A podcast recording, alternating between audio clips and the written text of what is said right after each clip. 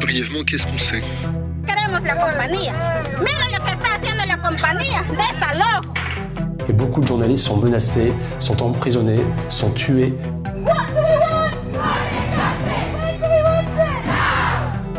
Alors, on sait que ça va très mal, voilà. Vous avez tué le messager, vous ne tuerez jamais le message. Le sang de la terre. Une série balado du journal des alternatives. Épisode 2.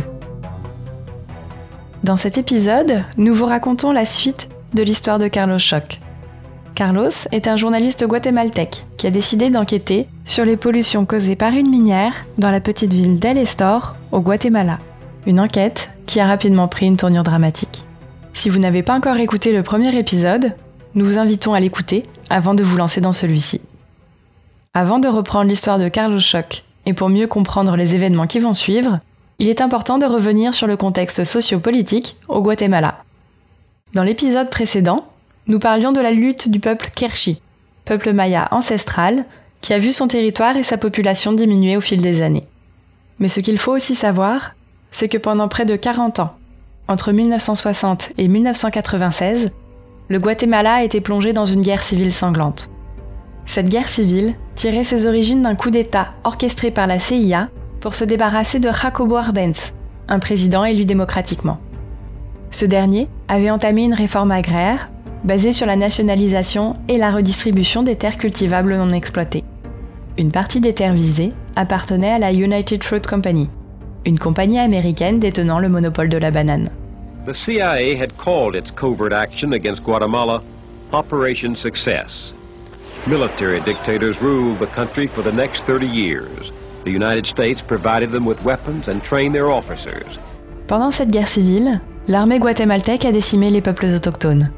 Elle les a déplacés, a brûlé des villages entiers, laissant derrière elle désespoir et désolation. Les chiffres sont sans appel. 200 000 personnes tuées et 1,5 million de déplacés. 80% des victimes étaient autochtones. Une guerre qui durera 36 ans. D'un côté, des dictatures successives appuyées par l'armée et soutenues par les États-Unis, de l'autre, des forces rebelles avec derrière elles Cuba. Entre les deux, les peuples mayas se trouveront pris en étau et paieront le tribut le plus lourd. 200 000 personnes ont été tuées, très largement euh, tuées par des forces armées de l'État. Le président de l'époque, José Efraín Ríos Montt, est accusé de génocide, de crimes contre l'humanité. Toute cette violence a marqué des générations de Guatémaltèques et laissé des traces profondes dans les mémoires.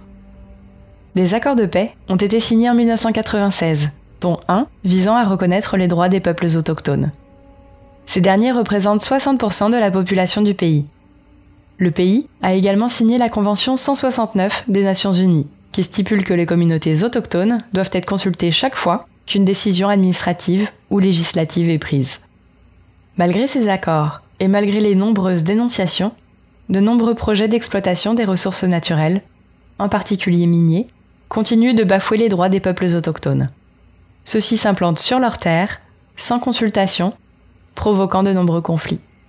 C'est le cas notamment de la mine de nickel à El dont il est ici question. Nuestros minerales, la bosques. La para transformarla, explotarla, ganar y seguir vendiéndonos. Maintenant que vous comprenez un peu mieux le contexte dans lequel se déroule cette histoire, reprenons le récit de Carlos Choc. Dans l'épisode précédent, nous vous racontions comment l'enquête menée par Carlos Choc sur la pollution du lac Isabal l'avait amené, le 27 mai 2017, à couvrir une manifestation pacifique de pêcheurs artisanaux. Une manifestation lors de laquelle un pêcheur, Carlos Mas, a été tué par un policier. Un meurtre auquel a assisté Carlos Choc et qu'il a même courageusement documenté. Puis, il y a eu un moment où j'ai dû me jeter au sol. Je me suis jeté à terre. À ce moment, Carlos Paz est également tombé au sol. Un pêcheur mort entre les mains de la police. J'ai pris des photos. J'ai aussi pris des vidéos pour documenter tout ce qui se passait. Il s'en est suivi de nombreuses menaces. Par exemple, les gens ont dit que les journalistes qui avaient pris des photos, qui avaient fait des vidéos, seraient recherchés et pourchassés. C'est à ce moment précis, juste après le meurtre, que nous reprenons notre histoire. Ce moment qui marque un tournant dans la vie du journaliste, qui constitue pour lui le début des ennuis et d'un long bras de fer avec les autorités. Aucun agent de police ni officiel n'est venu constater le décès de Carlos Mas.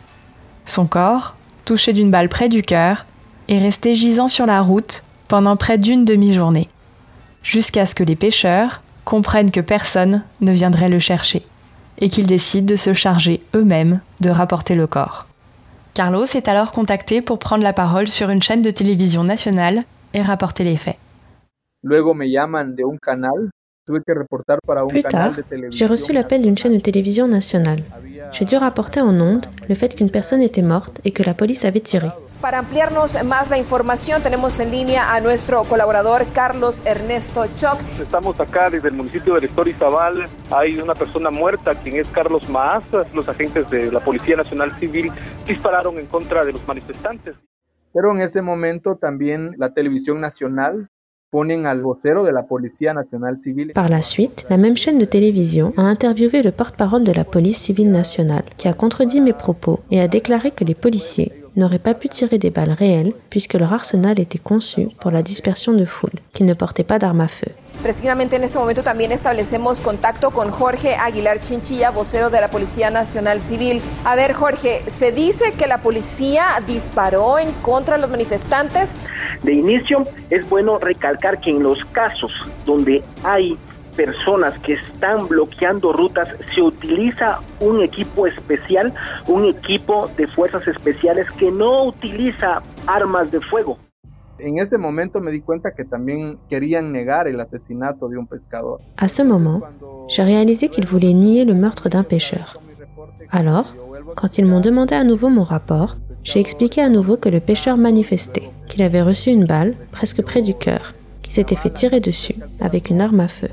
Lors d'une conférence de presse tenue après la manifestation, la police nie la mort du pêcheur. Carlos Choc diffuse les images et affirme que la police ment. La police et la compagnie minière tentent d'étouffer le meurtre. Mais les photos et la documentation de Carlos sont irrévocables. Elles posent donc problème puisqu'elles remettent en question les affirmations des autorités. Carlos Choc n'est pas le seul journaliste à avoir couvert l'événement. Tous commencent à subir des pressions. D'abord, la police commence par discréditer deux journalistes étrangères, qui elles aussi avaient assisté à la manifestation, et à les criminaliser. Une campagne de diffamation s'engage sur les réseaux sociaux. Il y avait des gens sur les réseaux sociaux qui faisaient de la désinformation. Ils ont commencé à dire du mal des journalistes qui venaient d'autres pays. Ils ont commencé à les montrer du doigt, à les criminaliser, à dire que ces étrangères étaient celles qui menaient la manifestation, alors qu'en réalité, elles aussi ne faisaient que leur travail de journaliste. Les deux journalistes étrangères ont dû se faire évacuer. Elles ont été sorties du pays. La mine et les autorités s'attaquent ensuite, plus agressivement encore, à Carlos Choc et aux autres journalistes qui avaient documenté le 27 mai. Tout d'abord, des hommes de main de la mine les menacent. Puis, il y a eu les menaces et les appels téléphoniques. J'ai dû changer de téléphone. Je me rappelle en particulier de trois appels très virulents pendant lesquels mes harceleurs ont proféré des mots grossiers et m'ont dit si tu ne viens pas ici, on va venir te chercher.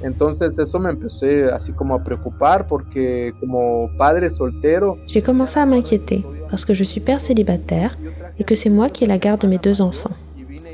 J'ai amené mes enfants chez ma sœur aînée et je lui ai demandé de prendre soin d'eux. J'ai dû changer de résidence. Ensuite, les menaces ont continué à s'accentuer.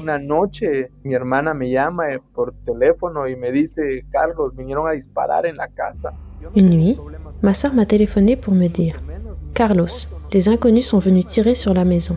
Carlos, Carlos, dans quel problème t'es-tu mis? Puis, en août 2017, Carlos Choc, son collègue Gerson Ritumul et six pêcheurs sont visés par un mandat d'arrêt.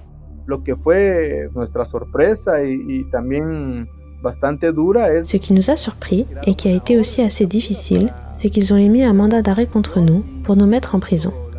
Ceux qui avaient fait les dénonciations étaient des travailleurs de la compagnie CGN Pronico, de la mine. J'ai reçu six chefs d'accusation, dont association illicite, incitation au crime et réunion illicite. Eran seis, recuerdo, y eran muy fuertes, como un criminal muy peligroso. Un total de six, je m'en souviens bien. Des accusations très sérieuses, comme pour un criminel très dangereux. Son collègue Gerson est arrêté le 11 novembre 2017 et expédié à Puerto Barrios, une des prisons les plus dangereuses du pays. Les violences et les meurtres parmi les prisonniers entassés y sont affaire courante. En la cárcel de Puerto Barrios y Sabana, en donde se reportó un enfrentamiento entre los reclusos de los sectores 3 y 4 que acabó con 8 muertos y 24 heridos. Quand il apprend la nouvelle, Carlos Choc est très inquiet de subir le même sort. Et les menaces auxquelles il fait face se font de plus en plus pressantes. Il a peur pour lui et pour sa famille. Il craint pour sa vie. Il sent qu'il n'a plus le choix et décide alors de se cacher. Je devais vraiment partir, non seulement à cause de la plainte en justice, mais aussi à cause des menaces. Y cuando estaba clandestinamente, para mí fue muy difícil. Cette vie clandestine, ça a été très difficile pour moi. Il a dû faire le choix difficile de vivre séparé de ses enfants, de tout quitter. Un lourd tribut à payer pour avoir osé dire la vérité et rester fidèle à ses principes. Je n'avais dit à personne où j'étais, pas même à ma famille. J'avais seulement demandé de l'aide à ma sœur. Ma sœur m'a aidé à prendre soin de mes fils. Une situation très difficile.